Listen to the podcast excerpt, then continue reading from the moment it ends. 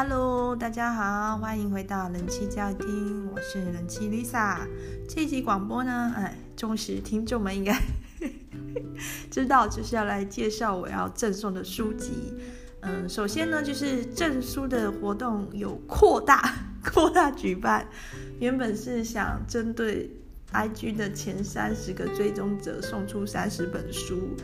但是呢，因为后来又新增了三个追踪者哦，三十三个追踪者，我觉得这后来新增的三个人很了不起，因为他他已经知道，已经知道在之前的说法里面他是没有机会参加这次证书活动的，他也不气馁，也给 Lisa 鼓励支持，他就太感人了，所以我觉得说。就是应该要给他们也参与这次活动的机会，就是在来得及的范围内。不过当然啦，之后的之后的真的没办法，不要突然又涌入一百个人，我怎么办？所以就是说扩大举办，变成赠送出三十三本书这样子，刚好跟我的年纪一样。在三十三岁这一年，那整理书的时候真的是有很多嗯选择障碍，有点辛苦。那我已经辛苦完了哈，现在轮到你们了，轮到听众朋友们想一想自己要哪一本。那活动办法呢，就是嗯十月十六号一过那个零点零零，就是今天呐、今天是十月十五嘛，一过一过晚上。一过十二点就可以开始留言了，对。那德国时间的话是晚上六点，真的非常额外的照顾这个德国的听众，因为他是我的好朋友。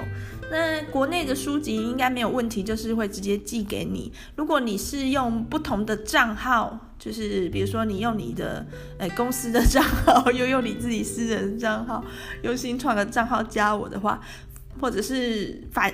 有一些同公司的人的话，就到时候就一起给我寄书的资讯，我就一起寄过去吼。那海外的听众比较麻烦是。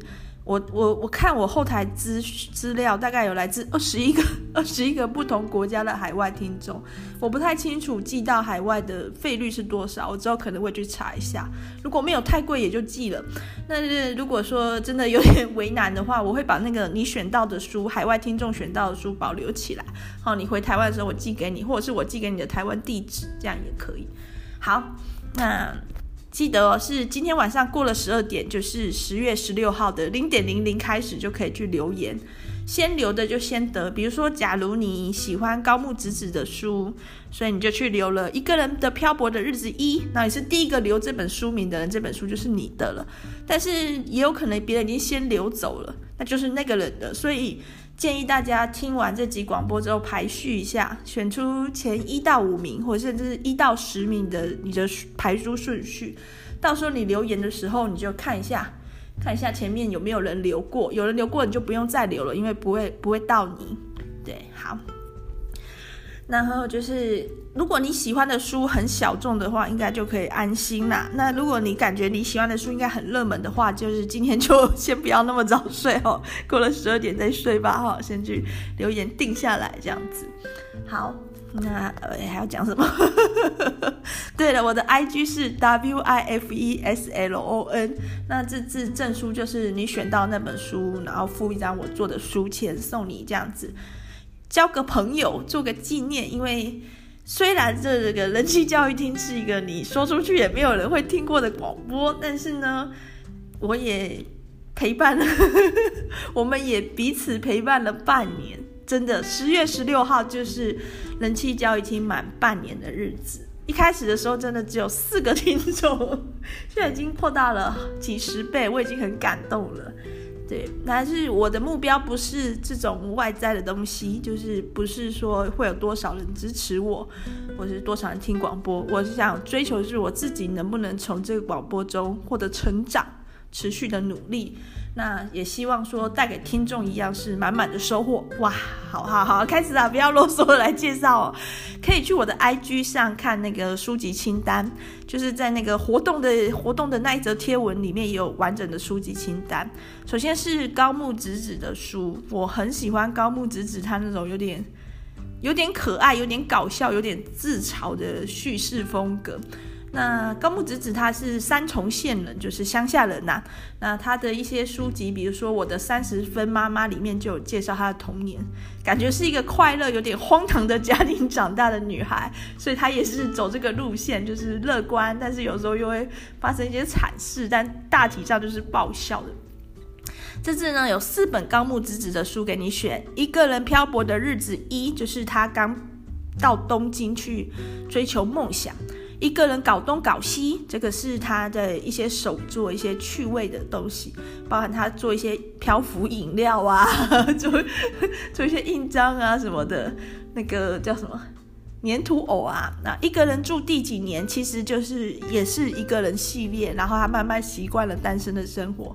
一百五十 C N Life 是他的成名作。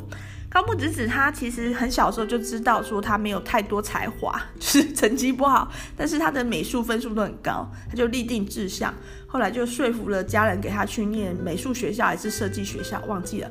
毕业之后就成功在三重县老家找到一份不错的工作，在广告公司画插画。可是他画着画着就觉得这不是他要的。然后包含他画出来的插画，比如说公司要一个个婴儿的图案来做广告，他后来在路上看到那个传传单，就觉得天哪，我画的 画的好不可爱哦，他就不是很满意。特别是有一个偶然的契机，他的绘画作品得奖，他去领奖的时候，他必须早点回去，因为他从三重到东京，然后他要赶快从东京赶回三重，没有办法全程参与，他觉得很遗憾。他也意识到说。假如他要追求某一种更大的成长的话，他必须到东京，所以他就存了一点钱，就勇敢的一个人去东京了。然后她是很小只的女孩子，所以才会有一百五十 cm Life 这本书，她只有一百五十一公分。然后 在东京的生活初期可以说是惨啊，就是找房子、租房子啊什么的，维持生活就是穷困。然后她有想实现她的插画梦。把自己的作品给一些出版社啊、编辑看什么的，然后为了维持生计，就必须做一些各种奇怪的、荒唐的打工。所以一个人的漂泊的日子一就就蛮搞笑的，就是他的一个嗯单身生活的一个初期。好，那我很喜欢他的是他的生命给我们一些启发，就是每个人都在自己的时区。后来为什么高木直子会爆红呢？就是有一个出版社刚好要出一本比较矮小的女孩子，叫做蚁女，蚂蚁的那种 size 的女生的书。因为在日本确实有这样的一个族群嘛，也不少人哦。因为日本女生的平均身高好像比台湾矮一些。然后刚好那个出版社的编辑在网络上搜寻资料的时候，就找到了这个高木直子的部落格，里面就有很多关于身高比较娇小的女生生活的一些不便。那高木直子当然是有种话来戏谑自己的这样子嘛，搞笑一下，自嘲一下。那被编辑看到很喜欢，就邀他来创作这本书。之后他就爆红了。然后除了这个身高矮小之外，他一个人的这种生活也很吸引人，因为现在越来越多女性为了梦想，或者是为了什么呢？其实就是为了梦想啦，然后必须到远方去生活，比如说像 Lisa 以前从台南到台北，那有些人甚至到国外，这种这种这种生活其实大家很有共鸣，所以高木直子后来这些作品啊，一个人吃饭，一个人煮饭，一个人吃美食，一个人跑马拉松，一个人怎样怎样，一个人住好几年，哦，好像花到第九年还是怎样，就就打动人心了，就红起来，成为这个一个人的代表。所以我觉得这个故事里面我们会看到说。一个人的缺点其实不一定是缺点，就是每个人的特点，就是同时是优点跟缺点，就是特特别的地方是很珍贵的。所以，我高木直子跟我一样一百六十七公分的话，他这一辈子都不会红。不一定啊，说不定有有出版社想出这个比较高的女生的书，对啊。但是你就发现说，哎，生命是充满惊喜趣味，而且。曾经在网络上看到一个蛮美的诗，叫做“每个人都活在自己的时区”。就是有的时候你怀才不怀才不济吗？就是 就是你你怎么讲？你你有很多才华，但是没有被发现，但是没有关系。你在你的人生的路途走，一切都是自有安排。那比较特别是，高木直子四十一岁的时候结婚了，是附近电器行的一个老实大叔。我不太确定是不是真人就是大叔，插画里面看起来是一个大叔。那高木直子他本人蛮可爱的，可是我我也不太肯定，因为日本的很多画家是比较低调的，不是那么露脸，但是感觉起来是一个很可爱的小小的日本女生。然后四十一岁结婚之后，就是好像四十二岁还是四十三岁的时候就诞生了女儿，所以她后来的作品就是描写婚姻生活的有一本，然后描写育儿生活，就是当妈妈的每一天也有一本这样子。我有还是持续在关注她。对，那这个正这次要郑重的书就是她比较前期的，跟我已经没有关系了，就是我已经不是一个人在漂泊了，所以就把它送给更有共鸣的朋友。好。这个主题叫性爱及性工作相关，这个是人妻 Lisa 的招牌，就是我这个广播就是打这个 打这个号召的。虽然说，呃，能力及经验有限哈，常常还是拿一些别的主题滥竽充数，但是最受欢迎的几集一律都是性爱相关。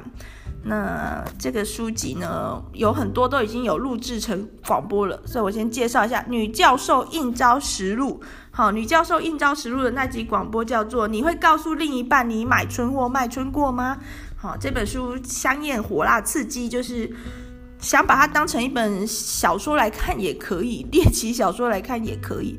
那也里面也有一些深度思考的部分，因为它除了是一个性工作者。很多篇章在描写她的一个性交易的过程，她也是一个大学讲师、女教授哦，不是女教授、女博士、女大学讲师而已。那这个过程中有一些关于，比如说精神古代的精神病院的研究，还有一些死亡议题的研究，其实蛮有蛮有深度的，所以可以有兴趣的可以看一下。那或者是可以去听一下我那集广播哈，你会告诉另一半你曾经买春或卖春过吗？你就可以得到更详细的介绍哈。那下一本是叫做《里面日本风俗业界现场》，哇，这本书了不起了，它就是我的开播集，《里面日本风俗业界现场》就是我的广播第一集在讲的东西。那这本书很有意思，就是你会更了解日本的应招业，包含相关的法令政策，还有一些也是我觉得很猎奇的部分，比如说母乳，专门给人家喝母乳的这个性产业，然后怀孕，好好没有办法想象怀孕或者是刚生产完的这个性工作者，然后还有一些特别的，比如说超级熟女。就是不是不是三十岁，不是 Lisa 这种熟女哦，是真的 真的很熟了，就六七十岁的熟女的，嗯，性性产业。好，下下面三本一起介绍，就是慢慢爱、缓慢实爱、缓慢性爱实践入门真男人教科书。我忘了，好像忘了打那个顿号了。慢慢爱跟缓慢性爱实践入门是两本书啊，真男人教科书是。这样子，总共三本。这是亚当德勇的书，我有一集有介绍亚当德勇，所以大家可以去听听看。那集叫做，呃，叫做啥？自己都哎，好烂差的广播主。嗯哼，叫做早泄男变成与一千女发生关系的大师，他发现性爱的关键竟然是就是慢慢来啦，就是 我破雷啦。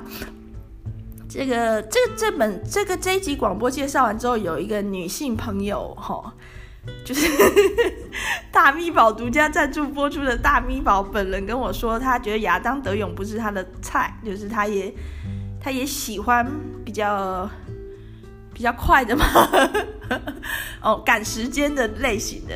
对，我我必须要说，不能不能完全依靠书籍。你完全依靠书籍去做爱，就跟你完全看 A 片学做爱一样，是一定会很惨的。比如说亚当德永，他跟一千个女生发生关系，然后他提整理出这女生的普遍心情。但是亚当德永，你只有一根屌，懂吗？就是说。好，亚当德勇他确实与一千个女生发生关系，好像那个样本数很大。问题都是他与那一千个女生发生关系，所以会不会他体认出来东西是最适合他的策略？因为他就是按摩师啊，他曾经在美国学习过按摩，有那个执照嘛。所以说，大家要要知道，就是说任何一个书籍，你都或武功秘籍，就是把它看完之后练起来之后，你就要忘掉它。每一场战斗都要专心的。沉溺在那场战斗中，呃，性性爱也是这样哈。不管你看了多少性爱的教学书，什么理论，都是你跟一个人在做爱的时候，你就是跟那个人在做爱，你必须全程投入，然后包含你们之间的一个差异。介绍一下《慢慢爱》这本书是专门写给早泄男，就是亚当·德荣他怎么克服自己的早泄，所以给大家一些经验分享。呃，缓慢性爱实践入门里面就有介绍缓爱性缓慢性爱的理念，还有一个按摩手法，很多很详尽。呃，真男人教科书是。可能是帮助男生去找到一些幸福，大大致上我觉得他的理念是没有问题的。我也喜欢这种被温柔重视对待。他讲到男生很常犯的一个错，就是专注在一个点，就是龟头上，这样是完全不行的，懂吗？完全不行的，你你不能把它。把那么大的事缩小化，我觉得女生会更全面的感受一些事情。所以，比如说怎么治疗早泄，他有提到说必须不断的亲吻，亲吻各个区域，也不是就舌头那边拉来拉去，那你可能还是会早泄。但是如果你真的能够比较身体大面积的去接触，不是执着在那个点的话，可能就会延迟你的射精。我觉得这个理论我完全同意。那里面还有提到是说要慢下来，这点我也完全同意。我觉得说，除非你今天是以生殖为目标，就是真的像猫啊狗啊那样，你要赶快射精，然后使女生有怀孕的机会，你才必须那么赶。更多的时候，可能要彼此去感受，不管是肌肤、眼神，或者是性器官，也需要去认识彼此，这才是我觉得性爱的真谛。也就是说，不是 fuck，而是。也不是 have sex，而是真的 making love 的话，你就要进入这这一段。当然啦，你也可以不不鸟 不鸟他，也不一定适用每个人。比如说，假如你遇到的女生就是就是喜欢来快一点的话，那你你也是要配合她哦，不要在那边手在那边转圈圈按摩两个小时，你会被甩掉。所以说，对每一场战斗，你都必须把它独立出来看待哈。不要用，不要想说用一招一招就打遍江湖，我觉得可能是比较不切实际的想象。好，下一个主题，贫穷计时，这是我非常喜欢的主题。那很多朋友看过我的书柜，就会说你怎么老是在看这些 又又穷又脏又饿肚子的书？但是我我必须要说哈，我等一下会花一点时间介绍为什么。好，这个贫穷计时里面有有。中年打工族，这是专门在介绍日本的一个中年贫穷的族群，因为派遣文化的兴盛所导致的。虽然是日本的社会学，但是跟台湾也是有很多类似之处。奴工岛，这是一个江苏来台湾交换学生的。女生她写下来的一个社会报道，但是她实际去接触印尼、台湾的印尼渔工，发现他们的面临一些困境，以及他们因为这些困境可能做出的一些错误的选择，比如说有印尼渔工就杀了船长，在海上喋血。那可是这些印尼渔工，他们也有他们自己的生命故事，他们自己的情感。好，《无家者》这本书是专门访问街友的，其实我们。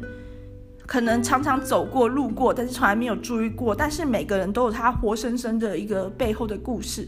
有些街友是真的真的做错事了，可能有一些犯罪的过程，或是被骗。然后有些可能是有精神上的障碍。但是每个故事背后，其实可以看到一些更深层的东西。国际上的漂流者就是专门。针对台湾的一些，比如说藏人或者是非法居留的外籍劳工，他们可能已经没有身份了。比如说有些外籍新娘，她为了入籍台湾，她已经放弃本国国籍，可是后来当她要取得台湾国籍的时候，却又被先生陷害或什么，也没办法取得台湾国籍，她就变成一个无国籍的人。这这一类的故事。然后我讲一下对贫穷的看法，就是。大家可能知道万华有龙山寺，我跟很多朋友去过龙山寺嘛，因为它真的是一个很值得拜的庙。那你如果去龙山寺，你就一定会遇到街友，因为那边的公园就是住的非常多。每个朋友对街友的看法不一样，有的朋友就是不太喜欢，而且觉得街友脏脏臭臭，为什么不工作，好像很懒惰。这类的朋友，其实他们都对自己的要求很严格，也就是说，他们的人生就是一个不断努力奋斗的历程。他们就是觉得说，我要认真工作，就是赚更多的钱。那这些街友，他们已经这么穷了，他们还不去工作，在想什么？这样子，对。那像 Lisa，我就比比较不会有这种想法，因为我就超懒的。我跟我爸可能就比较能理解这个心情。那有一些朋友会。聚焦在街友的一个状态，觉得他们可能有一些精神上的异常，或者是生命中发生一些没有办法原谅自己的事。在《小王子》里面有一个有一个星球的人，他自己跑去钓鱼，然后因为他要离开他的家人，小王子就问说：“你是不是受不了你的家人？”他说：“不是，因为他受不了他自己。”对，那会讲出这样的话的朋友，我就会了解到他可能也经历过一些事。包含过他知道那个压力，或者是他周遭可能有人有一些精神精神方面的疾病这样子。那我交往过一任非常善良的前男友，他看到这这些人，他会觉得他们是可怜人，想要给他钱或者跟他买东西，什么帮助他，或者是不小心掉一千块让街友捡到，然后他一边帮助他们，一边又很怕伤害他们的心。这样这样的一个前男友，我会觉得他是很善良，而且他也很敏感。就他怕伤害到别人，其实是他自己很容易受伤。然后我觉得他以贫穷为可怜的时候，其实有隐约的以贫穷为耻，所以他怕伤害到人家的尊严，嗯，这样子。那我现在的老公呢？他看到街友的时候，他就会说：“哇，这个大哥真酷，他就是 这么活在一个奇妙的宇宙空间的一个男子。”嗯，好，那这个。我自己怎么看这件事？我最近在看一本香港人写的书，我在 Hired 用电子书看的，它叫做。等我一下哈，我书名都是记不起来的，我要看看一下那本书书名哦，《贫穷旅程的光影情书》，他就是跟着无国界医师四处到世界的各个未开发国家，然后去拍照，是一个摄影师。他就自己有问自己，为什么从很小的时候就对于穷人的故事特别感兴趣？他觉得说，穷人的故事里面有一种人性的很光辉、很诚实的美感。我。我也是认同他的这个想法。我来讲一下为什么我那么喜欢这个贫穷的议题。首先，因为我爸妈就穷，我就是穷人的小孩。好，我觉得穷人就是每一个人，就是说，当然你你会觉得我在说什么？有些人就超有钱，可是不是这样的。想想你出生的时候，你是不是赤裸裸的出生在这个世界上，然后哭泣？为什么要哭泣？因为你不知道你喝不喝得到奶，肚子有点饿。之后这一声哭泣之后，每个人的命运都不太一样。有些人就是有喝不完的母奶，或者喝不完的配方奶；有的人的妈妈就是三餐不继，勉强的把他喂饱；有的人直接就被遗弃了。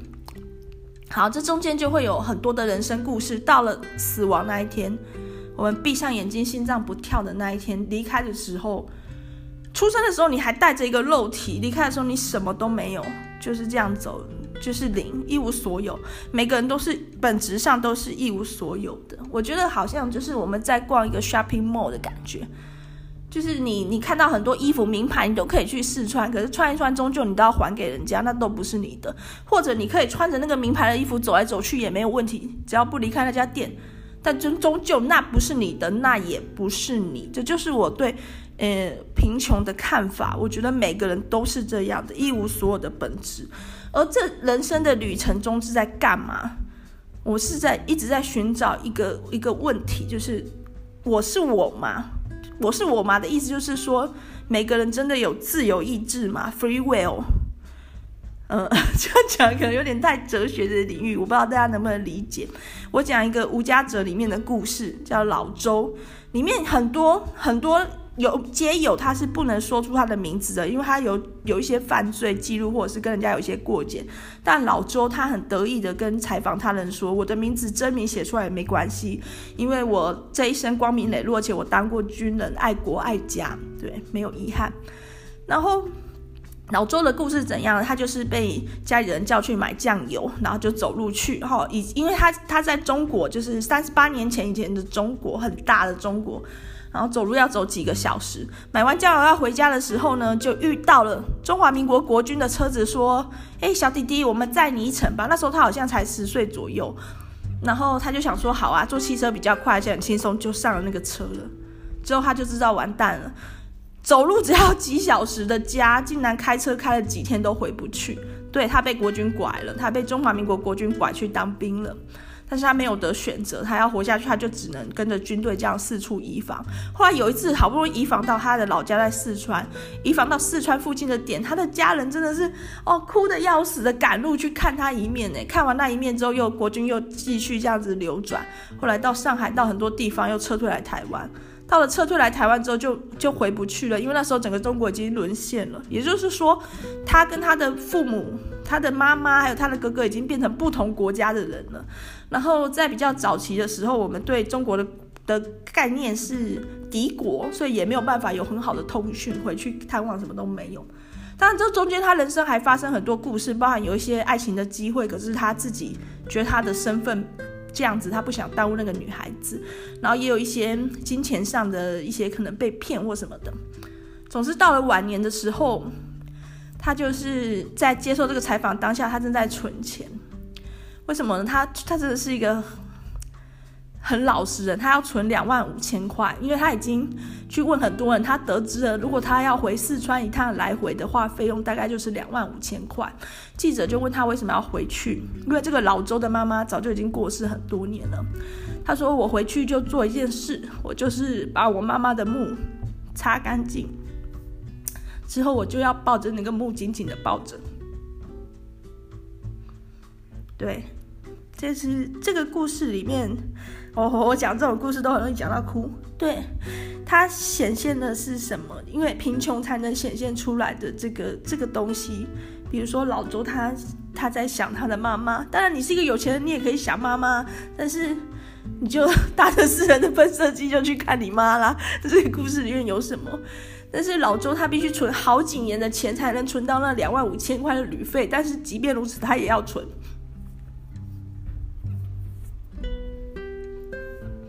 这就是我看很多，呃，大量的这些相关的一些写实文学里面一直在找的这个东西，就是我一直在找的一个问题，不是在找一个答案呢？答案很清楚，对，人是人是有人性的，人是有 free will 的，我很清楚。但我在找的那个问题是什么？我怎么证明它？对啊，这一辈子就。应该觉得有点莫名其妙。好，好啦，赶快把这个哀伤的情绪赶走。好，进入下一个主题，叫做资本主义及全球化的反思。这也是人气 Lisa 很喜欢在广播里面讲的。对，那哇，泪汪汪。我蛮多集的广播都在讨论资本主义的，比如说，比如说，比如说哪里？嗯，自私永远是推动进步、获得幸福的最大力量啊！关于自自杀这件事，我有不一样的看法。标题看起来好像跟反资本主义无关啊，其实是。还有一个种菜那一集也是，种菜那一集叫什么？嗯，那些种菜教会我的事，是吗？不好意思哦。对，那些种菜教会我的事。好，这个这次要赠的呃反资本主义的书里面，我把汤浅层的书拿掉了。为什么？因为我先生说他还要再看一次哦，就是暂时先不能送了。但是那本书呢，其实真的真的真的是一本好书，叫做《脱资本主义宣言》。可惜就是，嘿，我现在还要再看，暂不能送。那如果是我已经认识的朋友，欢迎跟我借这样子。等我现在再看完一次之后。好，那我们来看一下这次的反资本主义跟全球化的书单有，呃，不公平的贸易。其实全球化带来的问题很多。那比如说像经济作物，理论上来说，像咖啡、棉花这种经济作物，是不是应该让当地的农民赚钱？可是事实上完全反过来。首先，这些经济作物的种子都是被控制在几家独家的大公司的，所以说这些农民好像就又变回古代的佃农一样了，变成他要替这些农药公司、肥料公司还有种子公司工作。然后这些经济作物，当你大规模的种植单一作物的时候，对生态来讲是一个很大的浩劫。举例来说，棉花，棉花的栽种需要用大量的水。对，那假如一个地区的民人民他开始种植棉花之后，他的水资源很快就会耗竭，好像是叫死海吗？就是因为这样子越来越小，因为它上游的水资源都被引去种棉花了。所以说，这些种植经济作物的农民反而越来越穷，而且他们的环境越来越糟。一边他们变得贫穷了，一边他们的环境也越来越不利于生存了，因为一些水资源或土地资源的耗竭。在印度的农民也是遭遇同样的困境。所以，《不公平的贸易》这本书里面会大量的跟你介绍并解释这个现象。那空屋笔记我我提过很多次，我有个学弟，他去克罗埃西亚占领，跟一群 有点像嬉皮的人，freegan 一起占领空屋的一些反思，他到现在还是过了这样的生活。那半农半差的生活，在那个那些种菜教会我的事里面有很比较详尽的介绍，就是。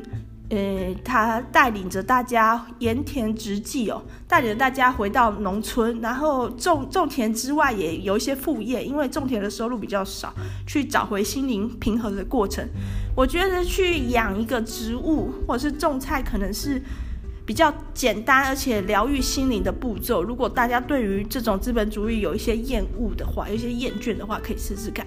好，中国的平衡报道，我非常喜欢讲中共的坏话，我就是 想到就要骂一下中国共产党哈。那我觉得并不是说我这个人带有一个立场，而是对方先带有一个立场的，也就是说中国共产党一直在做一个官宣、大外宣、讲尽好话。那那他的黑暗面呢？大家都知道，每个国家都一样，美国也一样，台湾也一样，政府都是有有可能有一些攻击，但是有更多的争议之处或或缺点。那这些东西谁来讲？那中国的人民是不允许讲这个事的，所以说中国的作者或记者他很难去写出一本书去讲这些事，大部分必须是外媒才能去报道。那这些这些记录中国或者报道中国的书也会成为禁书哦。好，那这次要要证书的有三个三本哈，红旗警讯不存在的三亿人被隐藏的中国。红旗警讯好像是这个万万总经理，在女性也能买春吗出现的万万总经理，那时候在我们的换书活动拿出来的送我的，谢谢。那我跟我先生也已经看过了，红旗警讯主要是。在讨论习近平的政权可能有的危机，那包含说，比如说“一带一路”的政策，还有人口危机，中国的高龄化、少子化，那还有他们的货币危机。中国一直好像想把自己打造成一个人民币超强势货币，哈，事实上，这个作者有完全不一样的看法。好，不存在的三亿人是一个日本记者在上海生活多年观察的一个记录。这个三亿人就是指农民工。那我有篇广播叫《有一个男孩叫旺旺》，其实也就是在讨论中国这些很底层的人的一个生命故事。那这些直接会被中国政府否定掉，中共完全不承认有这些人，也不太想去理他。然后他们是怎么样靠着希望活着，然后希望在这几年又破灭？这一本书里面有一个比较详尽的说明。被隐藏的中国呢，是一本很宏观的，好像是一个美国记者写的书。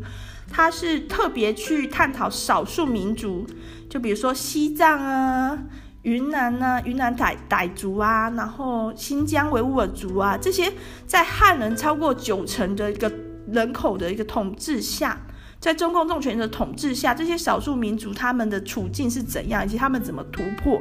你可以把它当成一个报告，社会学、政治报告之类的，你也可以。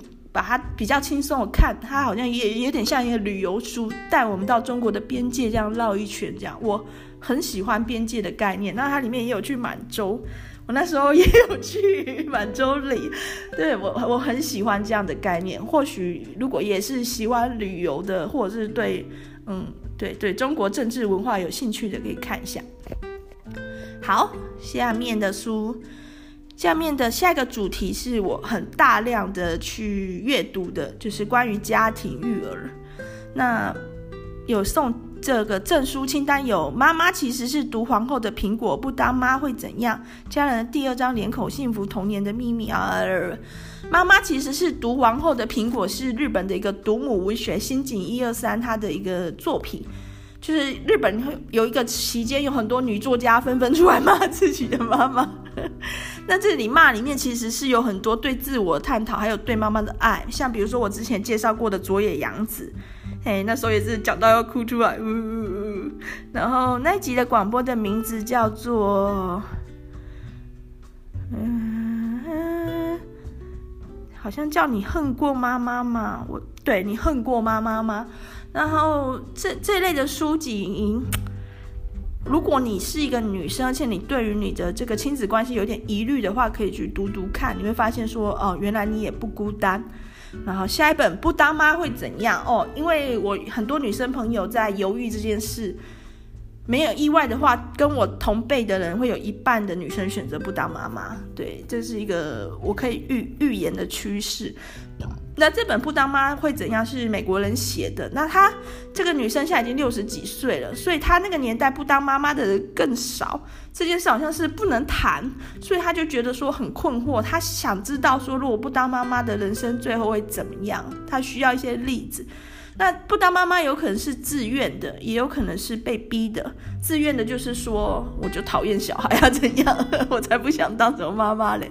对，那被逼的可能是他的身体没有办法去孕育下一代，或是他没有办法遇到一个合适人跟他孕育下一代，所以他其实是想当妈妈的，只是他没有当。那不管是哪一种人，他都有他可以把生活过好的方式，就是不会说因为你不当妈妈，你的晚景就很凄凉嘛，不会。当妈妈可能比较有可能晚景凄凉哦，哦，但是当妈妈自己要努力哈，不要把自己的身心灵太早耗竭掉哈，多找一点外面资源吧。好，所以说如果有女性听众朋友还在犹豫这件事的话，这本书或许可以给你一些帮助。家人的第二张脸孔及幸福童年的秘密。那家人的第二张脸孔，我有我有出出一集广播，好，如果没意外的话，应该就叫家人的第二张脸孔吧。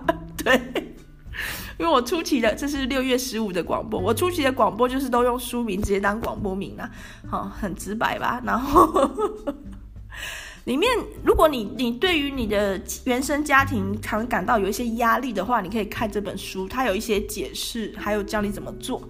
幸福童年的秘密是爱丽丝米勒的一本书，爱丽丝米勒是这个领域的专家。他指出来，很多人的童年是不快乐的，甚至可能是被虐待，但是自己不愿意承认。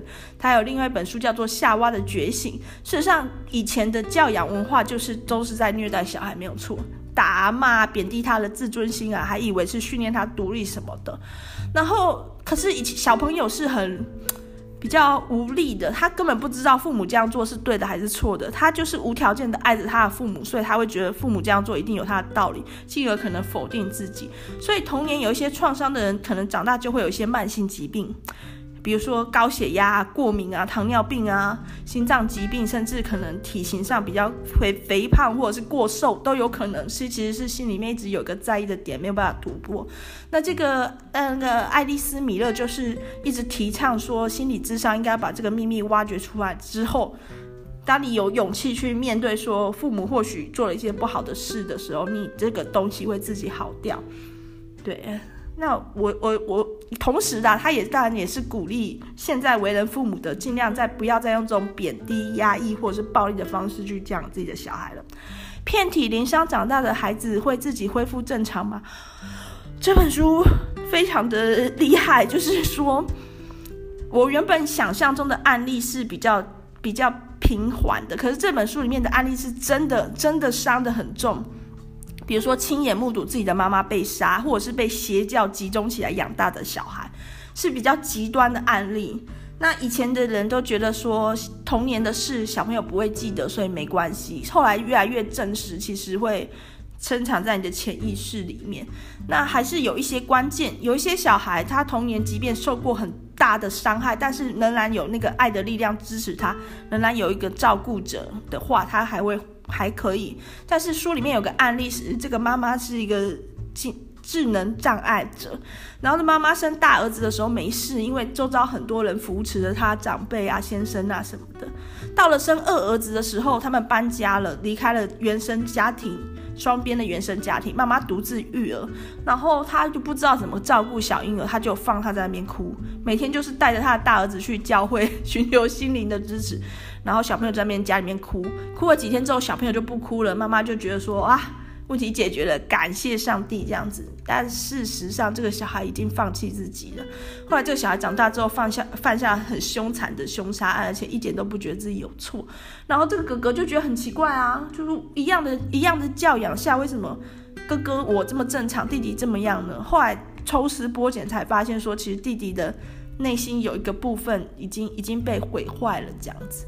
当然，里面也有一些比较正面的案例，就是受过伤，但是经过一些疗愈，没有振作起来。好，好，下一本书就很开心啦，叫做《新手妈妈的育儿疗愈科学》，日本 NHK 所制作的书。这本书呢，就是给妈妈安慰的啦。那我比较近期的广播有一集，好像叫《小孩跟你想的不一样》，是不是？哦，你讨厌小孩吗？八月十号的广播，你讨厌小孩吗？其实小孩跟你想的不一样。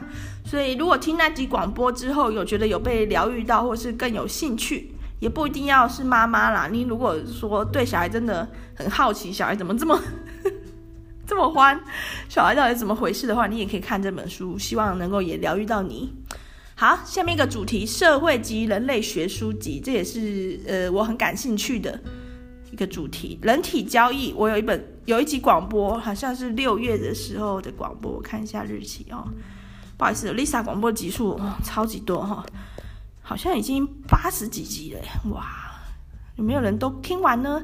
好，人体交易五月十二号的，就是主要聚焦在印度啦，但不限于印度的一些光怪陆离的现象，包含骨头、血液、肾脏、头发都可以买卖。好，下一本书就是猎奇的，有点猎奇的书。如果对这种东西比较感兴趣的人，可以选《蝗虫效应》。他在讲贫穷的本质是什么？吼，大部分人都愿相信说努力就有机会，这某种程度上来讲是是没错。但是有一些情况下，努力也没有机会。比如说有一些，比如说中南美洲的国家，它的政治经济结构是很不稳的，然后当地的土豪。当地的霸权是可以完全欺凌其他人的，比如说像墨西哥的毒枭，对他的权力就很大。在这种情况下，人民呢就很无助，好像农作物只要被蝗虫 啪的一波全部吃完之后，就什么都没有。这种贫穷，蝗虫效应就是带我们正视这个问题。你不是捐钱给一个穷人，然后帮助他脱贫，不是。如果他所处的社会经济结构没有一定的安全，没有办法给一定的安全感的话，他永远没办法脱贫。好，下一本书叫《阶级世代》。阶级世代在我的一集广最近最近的一集广播叫做“你你觉得影响人生最关键的因素是什么？”里面有提到，但也没有介绍很仔细。阶级世代是美国的一个调查，就是。一个一个城镇，它以前的贫富差距比较小，现在的贫富差距变得反而比较大，是为什么造成这个影响？以及穷孩子他最需要的是什么？穷孩子跟富孩子他们造成日后的成果表现截然不同的关键因素是什么？其实还是一个关爱跟指导啦。也就是说，以前的社会虽然大家都很穷。那里面有少部分的有钱，但是大家比较愿意去关心每个孩子的话，或是老师的师资教育，没有说公立学校、私立学校差那么多的话，穷小孩就比较有机会。但现在的美国的话，比较精英的教师都到私立学校了，那公立学校教师有点像是管秩序的那样，然后阶级之间又有隔阂，所以富人跟穷人可能没有什么交流机会的情况下，穷人的小孩少了关爱跟。生活的指导，它其实就比较难去翻身。好，下一本书叫《没人雇佣的一代》，就是在讲现在的零工经济新的，比如说像 Uber 啊这种，好像感觉给人很多希望，但事实上这种斜杠文化或什么的，其实是很危险的。也就是说，一些过去它是英国的书，就是一些比较。比较可能也是劳力的工作，但是他还是有比较好的地位、比较好的发展、比较好的薪水。现在都这些工作都消失了，呃，被这个叫什么自动化取代。那越来越全球化、资本密集的情况下，大家能做的工作就越来越被剥削。比如说 Amazon 的配货员。哦，真的就好像不被当人对待一样，但是你也没得选，因为一些以前一些待遇比较好的小工厂已经被这个全球化的资本主义的竞争给打倒了，倒了这样子。那被压榨的一代是美国的书籍，他讲的其实就是。我们以前都觉得念完大学、受完高等教育之后，人生就有一定的保障，然而现在已经完全不是这样子了。所以在被压榨的一代里面，你会看到美国的教师这种大家觉得应该是高社经地位的工作的人，或者是会计师、律师、记者，其实他们的生活都岌岌可危，可能还必须去打工这样子。就一代不如一代，那为什么是什么造就了这样子？对，是什是什么样的一个一个陷阱？包含就是所谓的大学教育的一个泛滥跟普及，然后还有就是社会的改变。比如说以前的会计师，他的工作量是很大的，到了要报税的季节的时候就算个不停。可是现在有越来越多的软体可以取代会计师的工作，所以说变成说会计师的需求量变少了，而且他必须要做东西更更难了。以前他可能他要算很多，可是问题是他那种就是就是运算而已，可是他现在他必须。做更艰困一点的事，他才不会被机器人取代掉。律师也是，以前有很多的律师或律师助手就是在整理文件而已。可是现在因为电子化，文件就可以几个关键字就全部跑出来了，所以律师他的需求量就是人人数上的需求量减少，而且每个律师如果想要赢得这场竞争，他就必须更拼命。好，下一本书《人类大历史》哦，这本书完全可以拿来当枕头，这杀人凶器哦，嗯。很厚，它比较全面的去讲人类的一个历史的演变，那包含其中也有提到资本主义带来的问题，包含剥削了动物的快乐跟幸福，很宏观的一本书。那里面第十九章有在讨论说，从此以后过着幸福快乐生活吗？就讨论说幸福是什么，快乐是什么。刚好最近三万跟二十五万的议题吼，和讨论热度很凶，就是钱，钱会带给你幸福吗？好，见仁见智哈，欢迎欢迎听众自己发表自己的看法。我的意思是说，《人类大历史》这一本书里面用比较多，比如说科学或者是统计学的资料，带你去看一些问题啊，比如说歧视、种族歧视、性别不平等这些东西，其实都有迹可循。好，下一个主题：心理学思考的艺术。如果喜欢暗黑心理学实验室，是实验室到底是哪个？哦，星期四的暗黑心理学实验室的听众可以来看这本书，它里面有很多的小品，有五十二个概念，心理学的有趣的概念，让你更了解人性，可以当成放在厕所里，每次上厕所就拿起来翻一下的书。哦，就是是不是那样不一定啊，但是就是。也是就是轻松愉快一下，看这些诶、心理学上的小概念。阿德勒心理学讲义就是阿德勒心理学讲义。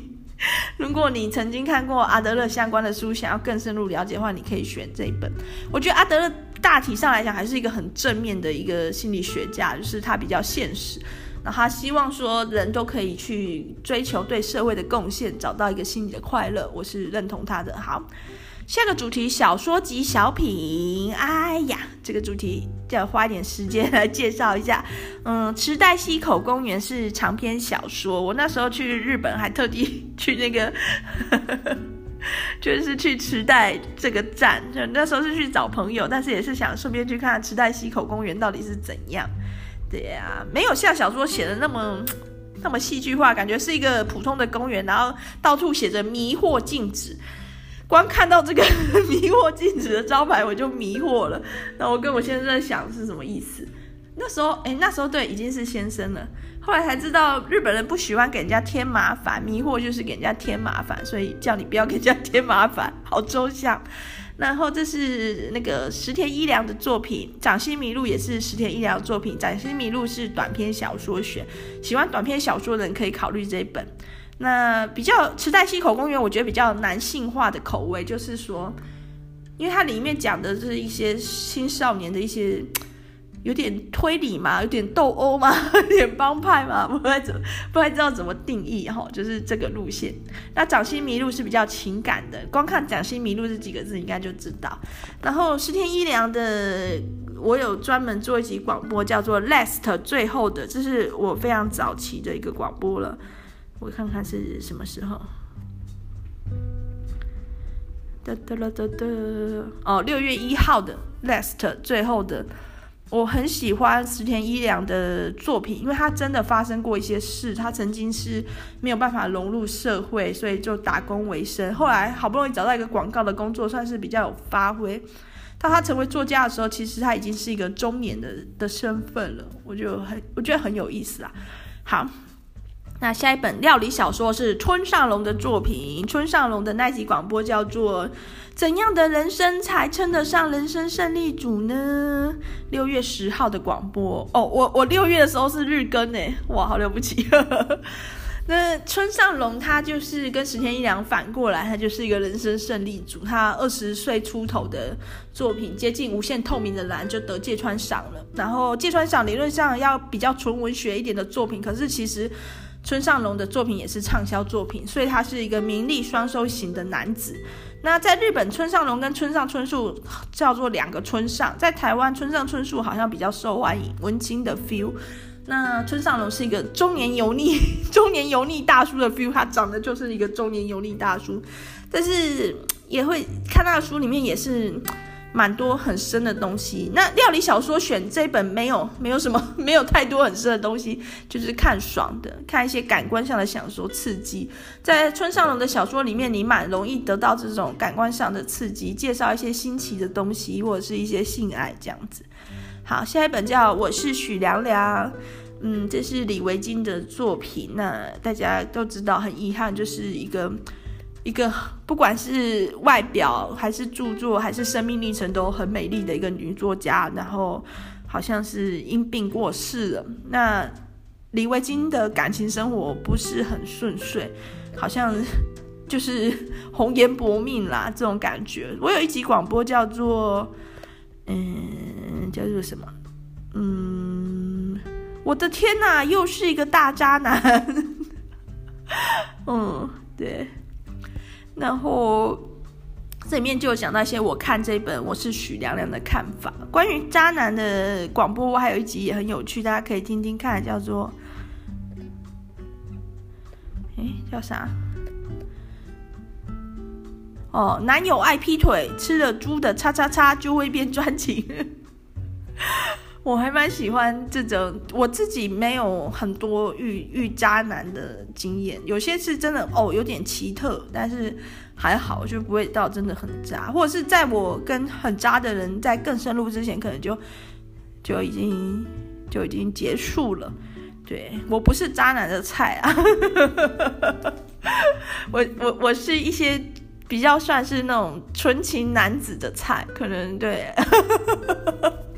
天生属性。那，哎呀，怎么讲起闲话来呢？李维京的这这情感生活的一个不顺遂，我觉得跟他的童年生活以及母女经验有有绝对的关系。我自己的一些想法了，那大家可以自己也有自己的想法，就是如果你喜喜欢这种文学类的作品，这应该是女生会喜欢的书。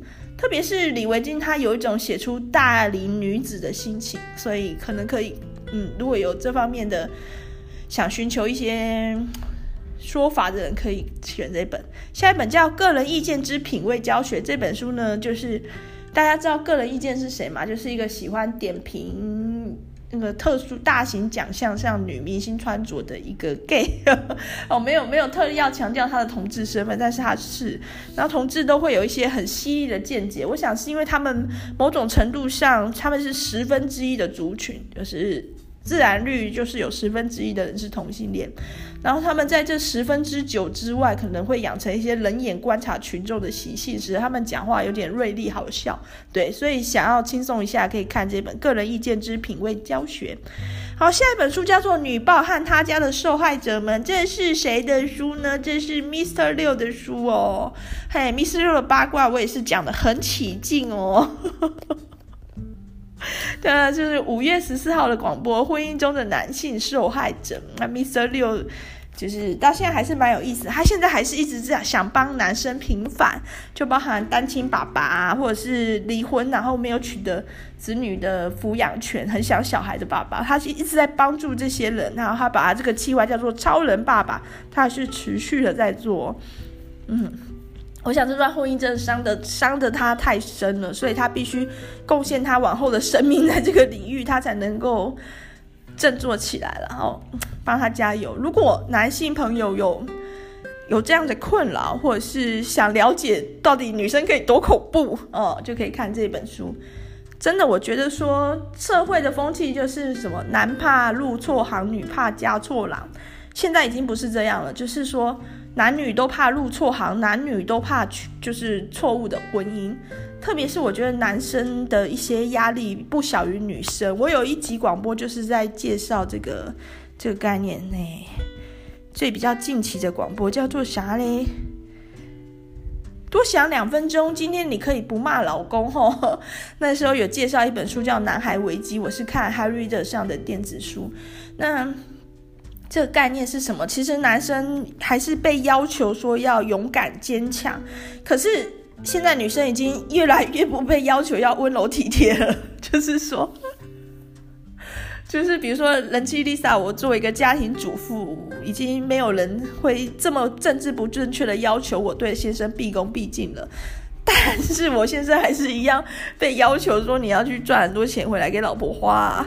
对，在这种情况下，男生其实是蛮不公平的。也就是说，男生应该要跟女生，就是女权崛起的时候，男权呢不应该是被压抑的，应该是要一起成长。所以男生应该也要有更多选择才是。所以说，这个社会一直在反家暴，反的是什么？就是女生的。当然，我们必须承认，在一个身体上的暴力来讲，女生比较可能是受害者。但是在这个风气下，男生已经变得不敢碰女生一根汗毛了。哎，如果还有敢碰的，我真的觉得你要检讨一下你自己哦，你的人生岌岌可危。就是像我在教育我的儿子的时候，绝对是不能跟人家有这种肢体的碰撞的，男女皆然。当然，对女性你根本不可能去想这件事，你稍微男生你稍微轻轻推女生一下，那个后果都不堪设想，对你往后的一个人生的一个风评。所以说，可是女生呢，女生有被要求这方面跟男性相处的时候，反而好像。态度可以更强硬一点。那我觉得确实有一些状况下，女生会用她特有的武器，就是她敏锐的心思，还有她豪华华丽的言语，哦，去攻击她的另一半是有可能。如果她在婚姻生活中觉得不满意的话，Mr. 六的那一段婚姻，他的太太有一些。不平衡的地方，我觉得 Mr. 六始终没有办法去意识到解决。他看到就是他太太如何疯狂的攻击他的面相哦，在这本女报里面有讲到很多这种恐怖的惊悚的故事，可是他没有找到他太太心里的那个点是什么。就是比如说，就算是家暴男好了，他但但他有可能就是天生暴力，但是有很多家暴男其实他有一个更深层的心理的结。对，那我觉得女生，假如女生今天用言语或情绪去对男性施暴的话，应该这个女生她也是有一一定的结啦。对，那对我希望我对我希望我不是激进女权主义者，我希望是男生女生都能过得好好的，最好就是说男生为了 讨好女生就付出更多的那种好好的，就是我比较期待未来社会的走向哈。那。哎，我根本就不是女权主义者嘛，就 是一个好吃懒做的人而已。好好，这就先这样了。那这这集广播呢，不知道对大家选书有没有帮助哦？我要再次重申哦，Lisa 送的书都是二手书，就是我已经看过的，而且。可能是我买来的时候就二手了哦，就是我我现在都是只买二手书跟看电子书的，所以说如果说书籍的封面，大家可以看那个 IG 上有照片，书籍的封面有一些瑕疵的话是是有可能的，希望大家不要那么在意，因为我所要呈现的是一个知识的传播而已。好，然后就是大家可以想一下了哈，今天晚上十二点，就是也就是明天的零点零点零零哈。好，大家大家要去选。如果没有选的人，我会就是随机帮你配一本书，然后之后会合并着我的书签寄给你这样子啊。如果说想见 Lisa 吧，呃，我再看看啦，之后有没有机会面交。我的好朋友当然都是可以，就是真实生活中你就认识我的人，当然都都是可以面交的，这没有问题。那就是因为广播认识我的人呢，可以可以再讨论看看。好好好好。就先这样子啦，拜拜。